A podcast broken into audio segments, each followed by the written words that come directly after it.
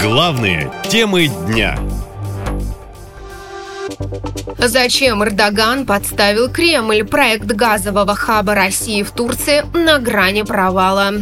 Для начала напомню, газовый хаб, который по задумке Кремля мог бы питаться за счет поставок по турецкому и голубому потокам, сейчас нужен «Газпрому» как воздух. Компания из-за санкций потеряла ключевой европейский рынок, а после взрывов на северных потоках лишилась возможности вернуться на него в обозримой перспективе. О создании Центра торговли природным газом в Турции Владимир Путин впервые публично заговорил еще год назад. А после недавней встречи с Реджепом Эрдоганом президент сообщил, что обе страны близки к соглашению. Мы продвинулись, и я надеюсь, в ближайшее время завершим переговоры по созданию газового хаба в Турции для того, чтобы э, сделать э, ситуацию в энергетике в регионе более стабильной и сбалансированной.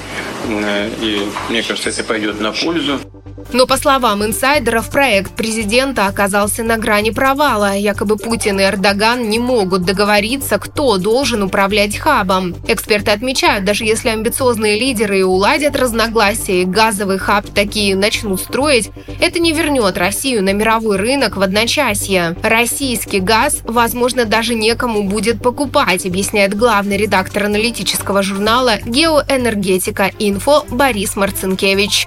Проблема в том, что газ важен не только подать, а покупатель должен газ уметь принять. Для того, чтобы принимать дополнительные объемы газа, необходимы дополнительные трубопроводы уже на территории Европейского Союза. Их просто нет. Для этого нужно строить трубы.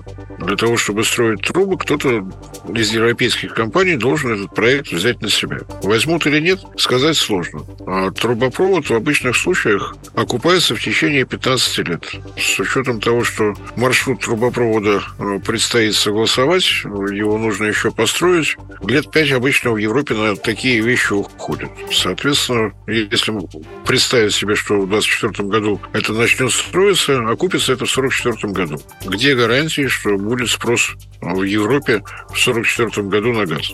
Согласно аналитике «Газпрома», за первое полугодие компания прокачала в Европу 12 миллиардов кубометров газа. Это втрое меньше, чем в прошлом году, который стал худшим за всю ее современную историю. Напомню, в рекордные годы речь шла о 180 миллиардах кубометров. Так мало газа в Европу «Газпром» не продавал со второй половины 70-х годов, следует из его собственной статистики. Эксперты говорят, что Кремль, используя газ как оружие против ЕС, был уверен, что добьется немедленного сокращения поддержки Украины, но стратегия в итоге не сработала, а компания несет рекордные убытки.